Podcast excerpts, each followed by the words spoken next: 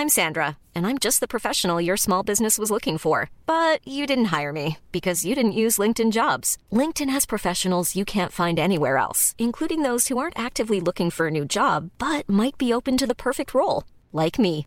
In a given month, over 70% of LinkedIn users don't visit other leading job sites. So if you're not looking on LinkedIn, you'll miss out on great candidates like Sandra. Start hiring professionals like a professional. Post your free job on linkedin.com/people today.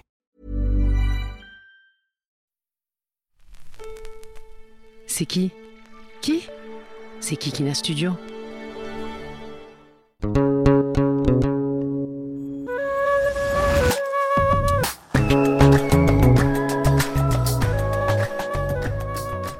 Hello, hello. Welcome to this new episode of Jen's podcast. Like every Thursday, I tackle a burning topic in the realm of feminism, gender, and sexuality for the Muslims of this world. Today, I am putting back one specific topic on the table female imamship. The more people are trying to put me down for raising my voice for Muslim women, the more vocal I will be. And when I say people, it's not just Muslim patriarchs. It's also French thinkers. It's also activists. It's also allegedly well intentioned film producers or even diversity and inclusion managers in companies. The ones who are supposed to be on the right side. This is why I will never back down when it comes to talking about strong female figures in Islam, especially that of the woman imam. For the thousandth time, female imamship is not forbidden in Islam. The existence of mosques for women belongs to Islamic traditions. The Quran says nothing whatsoever about women imams. But the Quran points out that women are equal to men, that they are equal partners spiritually, intellectually, and socially. Umm Waraqa was a woman renowned for her ability to recite the Quran in its entirety and who, in Medina, led a Friday prayer before a mixed assembly with the permission of the Prophet, peace be upon him. The Hadiths reports that after fleeing from Mecca to settle in Medina, the Prophet opened a mosque in his own house where two women led the prayers. One was Aisha, his third wife, and the other, Umm Salama, his sixth. After the death of the Prophet in year 632, Abu Bakr, father of Aisha, reigned two years and approved the practice of the female Imam. Science master Ibn Rushd also attested to the same thing in Encyclopedia of Islamic Jurisprudence. Tabari, historian and exegete of the Quran, authorized women imams to lead the prayer, both in front of men and women.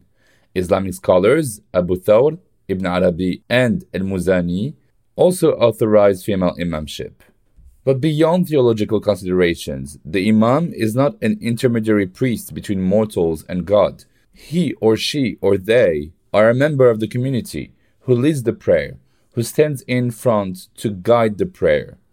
You don't need to be a theologian. You just need to be a virtuous Muslim person to know the pillars of Islam and to have learned part of the Quran by heart to serve a religious congregation.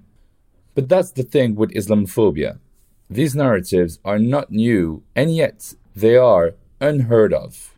In China, women's mosques have welcomed women imams since 1820. In South Africa, women imams have been active since 1994. Surprising, you would say. Well, the Western ideology is more threatened by progressive Muslims than by Islamists. Why so? Because it will be quite hard for people to hold on to the narrative that Islam is an oppressive religion if they see Muslim women taking the lead and interpreting Islam in a way that is relevant to the dilemmas we face today. This is why in Jin's podcast, you will find further proof of their existence. All the women imams that I had the chance to interview Eva Janadin in France, Seyran Ateş in Germany, Ani Zonneveld in California in the US, Dr. Amina Wadud in Indonesia, and then the famous Sherin Khankan in Denmark. Speaking of, I am very honored today to welcome Sherin Khankan. Sherin is Denmark's first female imam who has founded a women led mosque called Mariam in Copenhagen. Sherin was born in Denmark to a Finnish mother and a Syrian father who came as a political refugee. She defines herself as being a product of two words that have to be brought back together. Sherin Khankan is a lecturer, author, and columnist for the press. She's an activist, educator, and expert on Sufism in the Middle East. In 2014, she created the NGO Exit Circle to fight against mental violence by opening discussion groups for the first time in Denmark. In 2016, she created Femimam, an international movement bringing together intellectuals, women and men, defending the need to train female imams. She has written four books on Islam. In her mosque, Sherin and her fellow imams aim to build interfaith bridges, provide a more welcoming atmosphere for female worshippers, and illuminate the theological diversity of the Islamic faith, frequently overlooked in an increasingly Islamophobic environment in Europe. She was included in the BBC's list of the top 100 most influential women in the world. Dear Sherin, Assalamu alaikum, and thank you for accepting my invitation on Jins. Alaikum salam. Thank you for the invitation. Allahu Akbar. Allahu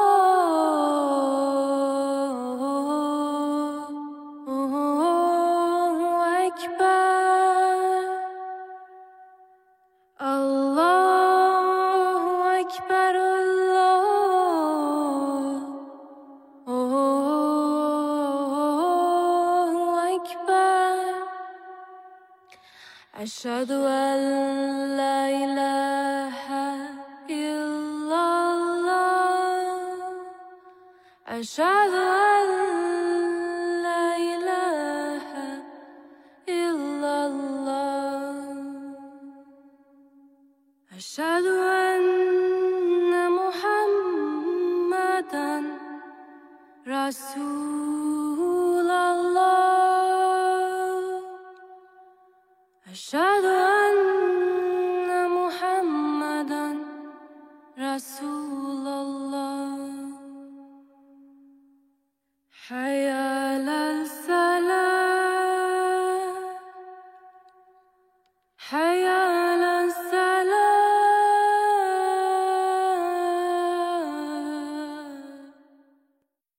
Okay, so let's start by stating the obvious.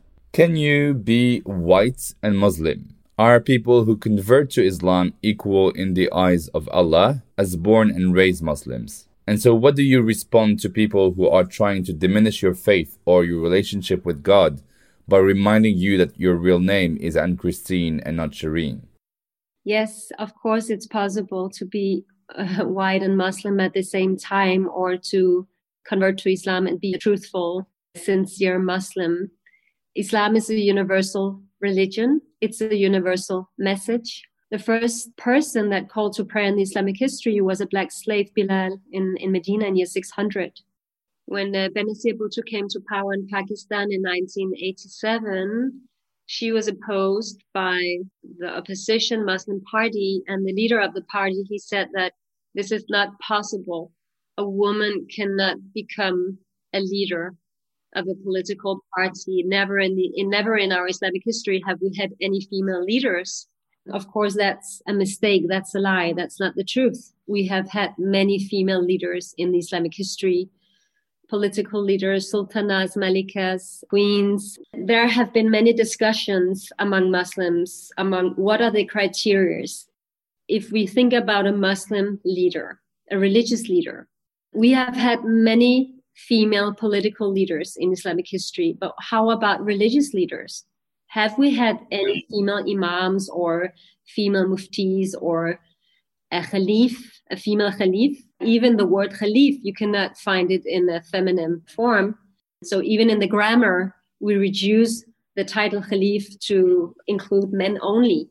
We have had discussions among Islamic scholars who were arguing that in order to become the Khalif, the highest religious leader in a state, you have to fulfill two premises. You have to be an Arab, the Khalif has to be an Arab, and a man. And people were opposing the fact that if he has to be a, an Arab, people were opposing that and claiming that, of course, it can be anyone because Islam is a universal message. So I believe that most Muslim scholars and researchers, of course, and Muslims in general, they know that Islam is a universal message. Converts, they have a high status in many European countries because people took the decision to become Muslims. So I think that these hierarchies are also being challenged, even by giving converts an even greater status than others. So the discrimination against non-Arabs have been opposed and challenged many, many times and throughout history. But when it comes to the question of the Khalif being a woman, nobody ever dared to oppose that until this day. We have female imams all over the world. It's not a new phenomenon. And even at the time of the Prophet, peace be upon him in Medina, we have had at least three female imams, uh, Umm Waraqa, Umm Salama, and Aisha. If you want to read more about this topic, you can consult Ibn Sa'd. He has written, it's a historian from the seventh or the eighth century. He has written a biographical lexicon called Kitab al-Tabaqat al-Kabir. It consists of eight volumes. In the eight volume, you will find stories, hadith stories about women who were acting as teachers, they were warriors, and they were also imams. Yeah, but precisely, is there anything that makes women not eligible to be imams? And do you need to be an absolutely perfect role model to be an imam? No, neither as a man or as a woman. Nobody has to become an icon. I think if you become an icon, you become dangerous because we are not here to worship icons. We're here to worship Allah. As an imam, you are a tool, you are a servant. My biggest aim as an imam is to serve my community, and that should be the aim of any leader, whether you are political or religious.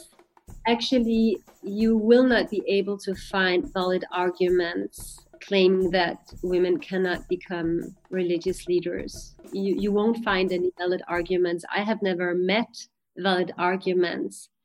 I met arguments. I remember when I was participating in Deutsche Welle, a program named uh, Yashabab, I think it was called. I just became a female imam. It was back in 2016 or 17. There was a sheikh from the Al Azhar University in Cairo. I was really humble and I wondered what would he say? What would his uh, arguments be against us creating a mosque with female imams in 2016? He spoke about women not being able to become religious leaders because they have their period. That was the arguments that I was met with. The question is always circling around the question of legitimacy. Who gives you the legitimacy to become a religious leader or to become a religious political leader? And who gives you the legitimacy to start a mosque with female imams, to conduct interfaith marriages or Islamic divorce without the consent of the husband? What does Islamic history and tradition and theology say about this topic? That's one thing, because our legitimacy, of course, has to be based on theology. We also have to look at the need. Is there a need in our societies for female imam?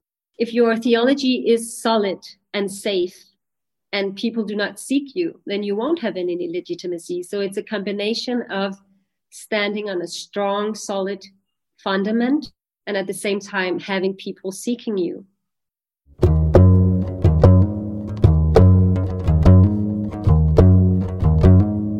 I wanted to ask you who is the most inspirational female figure in Islamic history for you? I have many, but one of them is certainly uh, Rabia al Adawiya. She's a saint. She died in 801. One of my favorite quotations by Rabia is when she says, I carry a lamp with fire in one hand and a bottle with water in the other hand. With these two things, I shall set fire to heaven and turn off hellfire so that the travelers towards God can see the true goal. Then she says, Allah, if I worship you because I fear hellfire, let me burn in hellfire. Allah, if I worship you because I long for paradise, close the gates of paradise in front of me and Allah, if I worship you because I long for your mercy and for your love. May your mercy be upon me. She takes the ultimate pair of opposition, heaven and hell, and then she deconstructs it. And the way I interpret Rabia is not that, of course, oppositions exist. there is a heaven and there is a hell, and we have different interpretation of what is heaven and hell. I myself, I believe as heaven and hell as mental states. The art is to find a way not to let these oppositions control your life or dominate your life. You won't be able to greet or to, to embrace the humanity that Allah has created. It is stated in the Quran, Allah says in the Quran, I have created a world of multiplicity because I want you to want multiplicity. I created you men and women and made you into nation and tribes. So Allah wants us to want multiplicity.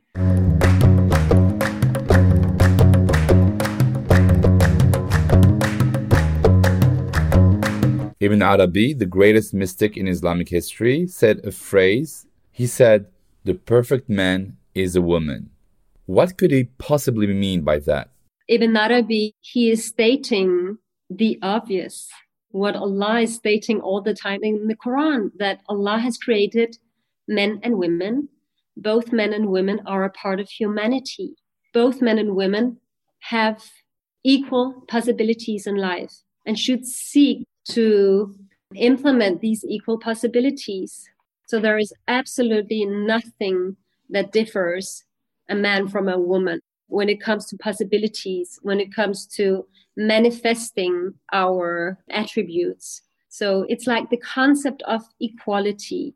And if you believe that Islam is a religion that expresses equality as like the most solid essence that lies beyond everything, then you will understand the sentence the perfect man is a woman. My father, he used to recite it, the sentence. Since I was a child, I was introduced to Sufi literature, especially when I came to Damascus, as I think I was around 19 years old. I did my thesis on Sufism and Islamic activism, activism in the Abu Nur Mosque. And I remember I went to uh, Damascus University. I studied Arabic there, and then I went to the Mahad al Faransi. It's um, the French Institute. I was so lucky when I came there because there was a researcher named Riyad Atlaq. Today he's a professor. At that time, he was researching and doing his studies on Ibn Arabi. And this is actually why I chose to write about Sufism and Islamic activism because I went to see the tomb of Ibn Arabi and it was it was based in uh, in Damascus. We can actually go even further by adopting what the great master of Sufism Ibn Arabi called a methodology of the heart for a more inclusive Islam. Can you tell us more about this? If you try to comprehend and understand the Quran, you can do it differently. If you only try to understand and comprehend the Quran with your rational mind, you will end in the land of paradoxes. So, according to Ibn Arabi, you also have to try to understand and embrace the Quran with your heart. And what does it mean to embrace the Quran with your heart? You have to balance the mind and the heart. It's about understanding the deeper essence behind the rituals. Let me give you an example. As Muslims, we pray five times a day. And when you put your head on the ground in sujud, you try to be close to Allah, you wash off everything from this world, try to forget about your own ego, your own projects, and you try to be close to Allah and you try to understand the concept of Tawheed. But then when you stand up again and you say, Assalamu alaikum wa rahmatullahi wa barakatuhu, you are embracing not only the angels, but you're also embracing humanity, the brother or sister who's standing close to you, next to you, touching your shoulder. The prayer, it's a mental movement and it's a physical movement between Tawheed, unity, and multiplicity. It's a constant reminder that you won't be able to understand or embrace the message of Allah, the concept of Tawheed, if you do not understand and embrace the multiplicity and the humanity that Allah has created. You yourself have always advocated for a more contextualized reading of the Quran. According to you, the Quran is a dynamic text which leaves room for interpretation according to the evolution of society. It's not something that we should read literally, as they do in Riyadh or in Cairo. So, It cannot be interpreted in the same way in the 11th century and in the 21st century because faith without knowledge is vain, right? So why don't we all agree on this? Should we read the Quran exactly as it's been read 14 centuries ago or in a more contextualized way? I think most Muslims they do. They do read it in a, a contextualized way. When it comes to the question of the interpretation of Islam, we have different positions within the Islamic uh, tradition. We have the traditionalist position, a modernist position, a conservative position, a feminist position, a Sufi position, and all these different positions and readings of the Quran and of Islam are they're very different, but they also, you know, you cannot speak about these positions as like clear categories. And I think within each position, people they tend to read the Quran and to understand Islam according to our times and our society. I think it's impossible not to do this. If you look at Islamists, they're also they also have a modernist reading of Islam. And if you should criticize Islamists, it would be that they don't look at tradition. They are modernizing their interpretation in a sense that they do not refer to tradition. If they do, it's like in a very rigid way. The question is not that we are not doing this. The question is how we do this what is the tradition that we refer to? How do we interpret tradition?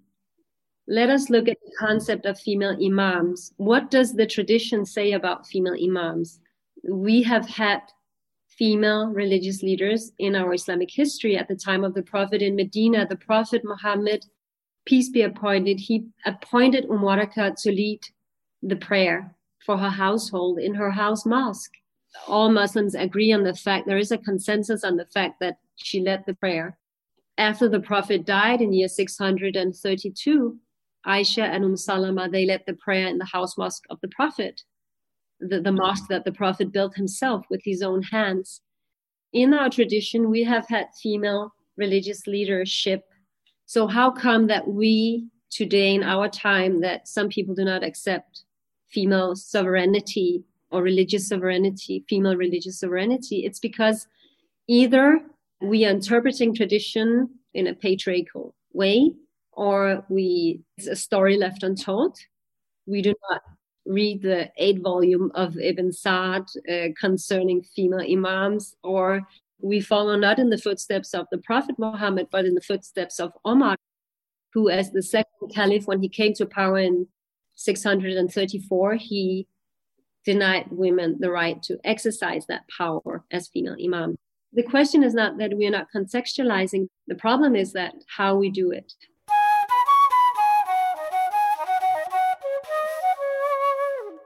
You are the definition of an intersectional identity.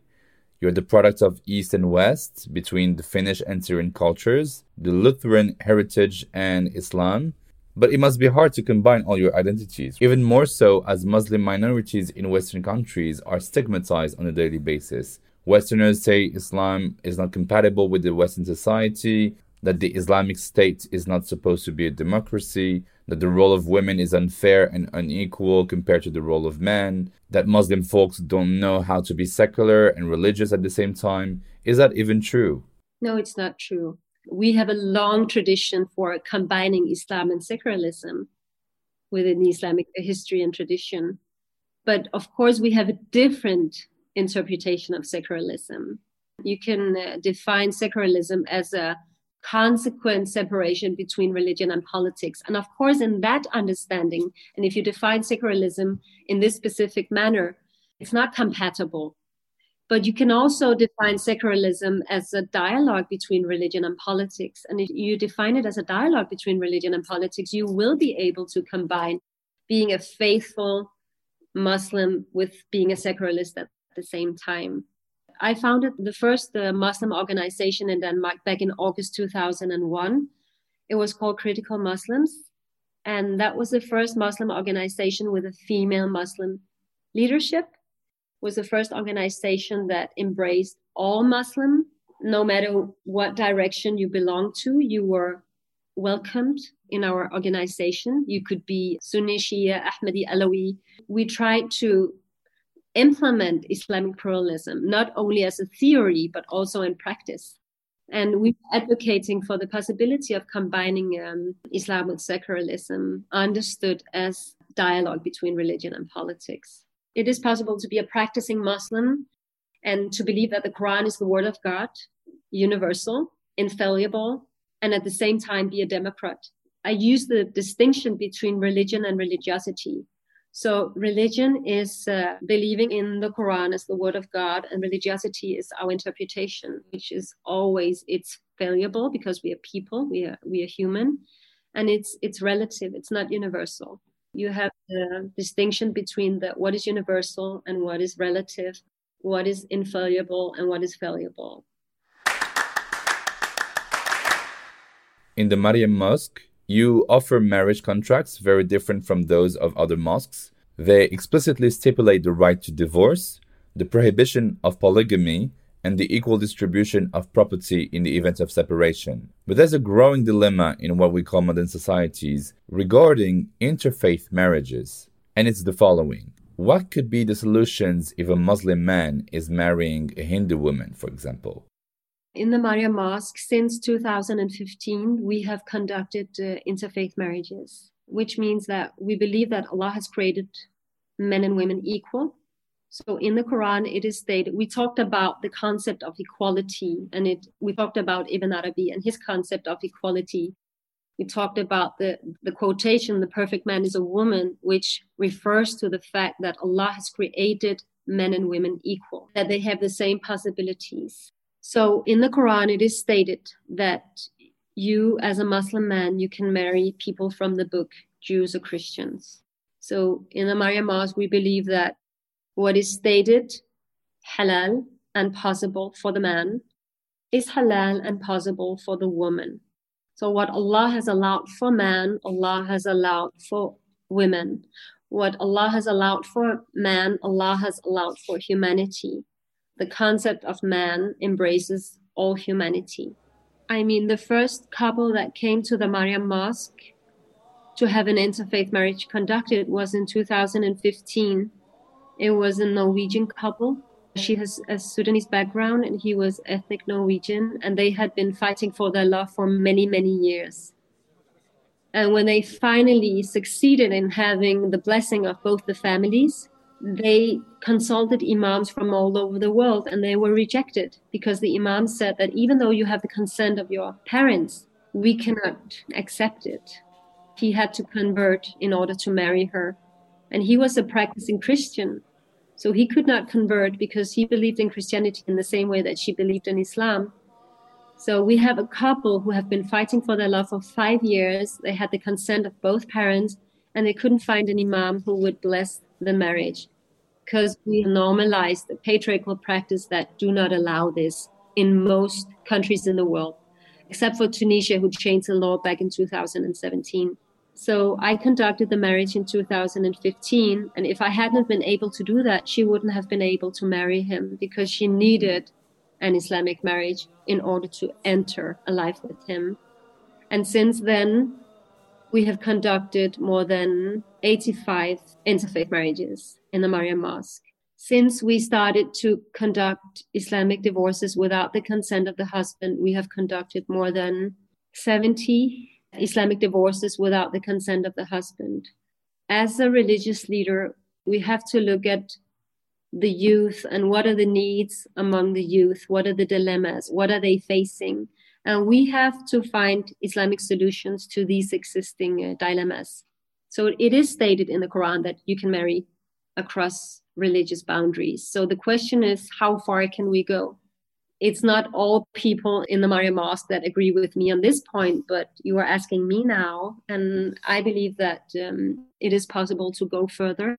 And when I conduct an interfaith marriage, I look at the couple I ask questions, but I use the method which is called Islamic spiritual care. It reminds me a little bit of uh, cognitive psychotherapy. You're not allowed to judge. You're not allowed to tell the couple what to do, what to think, but you can only listen on their premises and you can try to guide them as good as you can. If I'm sitting in front of a Muslim woman and a non Muslim, I do not ask him, How far do you go in your religious practice? I'm not allowed to judge I'm more concerned with the fact that Are you able to respect each other's religions? Have you thought about how to build up this marriage? And this is more the things that I'm concerned with. There is a verse where Allah says that Jews and Christians and the Sabians, whoever who are close to Allah and who worships Allah, on him shall there be no fear. He shall not fear, and nothing bad will happen to him. So Allah uses the words the Sabians, and we use that term also to include people outside the book. And you can also expand the concept of people of the book. And this is what I do I expand the concept of the people of the book also to include uh, others except from Jews and Christians. Last question for you, Sherin. What would you say to the millions of women who would agree with your vision, with the foundation of your ideology that is inspired by Sufism, but who live real life struggles? They might feel obliged to wear a headscarf at night to walk in the streets. They might feel more secure following the patriarchal order than having a spiritual journey on their own. And when they summon the courage to complain about male violence towards them, to an imam, they often get the silence treatment, or even an answer like, you have to be patient. So, my question is what do you say to these women and how does your vision work in real life? Besides my uh, volunteer job as an imam, I'm also the founder and CEO of an uh, organization called Exit Circle against psychological violence. I have established therapy groups all over Denmark in like 10 big cities and we are helping around 400 to 500 women and men who are subjected to psychological violence. And we do that by offering them therapy groups, uh, people subjected to violence, all forms of violence, psychological violence, sexual violence, uh, physical violence, all forms of violence. And I very much work on the ground. I facilitate uh, therapy groups on a daily basis it's for everyone. Violence is something that can happen to anyone, regardless of your faith or your religion or your culture. So, in our groups, consisting of 10, like six out of 10 have a, an ethnic Danish background. So it's it's of course something that uh, I work with on a daily basis. And what do I say to them in the Mariam Mosque when we conduct uh, divorces to women subjected to violence without the consent of the husband. We do it to all women, but in all cases, women are subjected to violence in the cases that I have. First of all, we have constructed a new Islamic marriage contract. And in that marriage contract, it is stated clearly that in order to marry, you have to make sure that you have certain rights. So make sure that no matter which mosque you are married in, make sure that you have your rights implemented in the marriage contract because everything starts when you marry. So you have to implement your right to divorce. Always make sure that you are married according to legal law in the country that you live in, especially if you live in Europe. If you are divorced according to legal law, make sure that the mosque has made a fusion between the legal law and the Islamic practice. In the Mariam Mosque, we have like three main battles. It's women's right to become female imams, women's right to religious leadership within religious institutions. We have implemented women's right to Islamic divorce without the consent of the husband. I think this is extremely important because today, all over the world, some women are fighting with obtaining their divorce if the husband refuses. What we wish to do is to standardize a marriage contract that gives women the right to divorce without the consent of the husband in the contract. In Denmark, we have implemented or we have reformed the process around divorce, giving women the right to divorce without the consent of the husband. And if we can do it here, we can do it in other countries as well in Sweden, in Norway, in Finland, and in other European countries. So I think that's extremely important. We're going to wrap this up, but first, in every single episode of Jins, we debunk a myth that I've been told or that I've often heard of. An uncle in Morocco, who's not a fan of me being a feminist, said to me one day, You have to stop this Islamic feminism nonsense. Women are not the future of Islam, as they are not in a position to choose. Men are the ones who decide, But as women are always asking for too many rights and us men risk losing too much, it will never change. What would you have answered to that? No matter what he says, things are happening. Things are happening on the ground. Things are happening all over the world. Female imams, it's not a new phenomenon. We have had female imams. It's not something new. Amina Wadud gave her first sermon in 1994 in Cape Town. And since then, we have seen the explosion of mosques with female imams, and women are taking leadership politically, religiously, and it's exploding. We need to like deconstruct these negative thoughts. And this is also what we do when a woman comes for a divorce. She tells me sometimes, sometimes she has a PhD, and still she tells me that I'm unable to divorce my husband because he refuses, and I need the consent of my husband in order to continue my life. And she hasn't lived with him for maybe two or three years. He's remarried Islamically, he took another wife, and still she believes that she needs the consent of him in order to have the Islamic divorce. It's a reconstruction of the mind. We have normalized a patriarchal structure, a patriarchal practice that is not even it's contradictory to the quran because it's stated clearly in the, in the quran that you're not allowed to hold a woman against her will in a marriage. So women have the right to divorce. It's an islamic right. It's a human right. And still we are unable to move forward. So what we do is that we are making a religious reconstruction and a social psychological spiritual reconstruction saying that you do not need the consent of your husband even though that the whole society believes that you need it even though that all the mosques have normalized this practice it's still not from allah. It's not divine. It's man-made and it's a patriarchal man-made practice. I do believe that women are the future of islam not because they're women but because I believe as Ibn Arabi that the perfect man is a woman. So of course the aim would be to travel above gender uh, the ideal thing would be to travel above gender. But as long as we don't have equal rights, we cannot travel above gender. So we have to use our gender to create reforms that are necessary and needed. You know, we want to change things from within. We have the ambition to change these patriarchal practices that some mosques are normalizing. And that could be the idea that a Muslim man can marry a Jew or Christian, but a Muslim woman can only marry Muslims. I myself, I'm the mother of four children. I have two boys and two girls. And what are the chances that my two girls will fall in love with a non Muslim?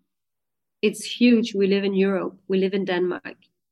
And the father of my children, he always says that it's never going to happen because he says, I, as the father, have raised my children so well so disciplined. So they will never dream about falling in love with a non-muslim because they know it's not a possibility. And i believe differently. I actually have made it possible now for a new generation of muslims to marry across religious boundaries. And i think that's actually that's the most important thing that we are doing i believe because everything starts with love and ends with love. Everything starts with allah and ends with allah Okay, Sherin, thank you so, so much for everything. It was a very inspiring discussion. Thank you again. Thank you, Jamal, for inviting me. And thank you for your activism as well. I was very happy to be here today. Thank you.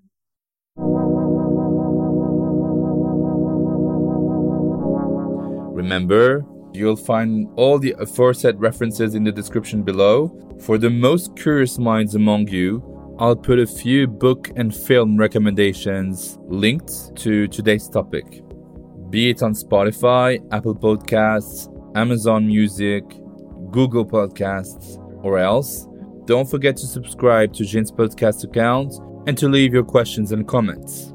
Go subscribe to Jin's podcast on Instagram at J-I-N-S underscore podcast.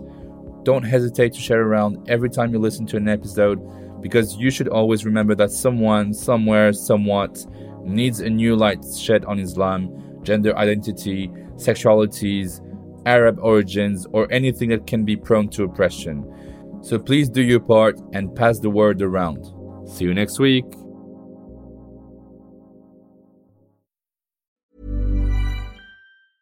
Selling a little or a lot?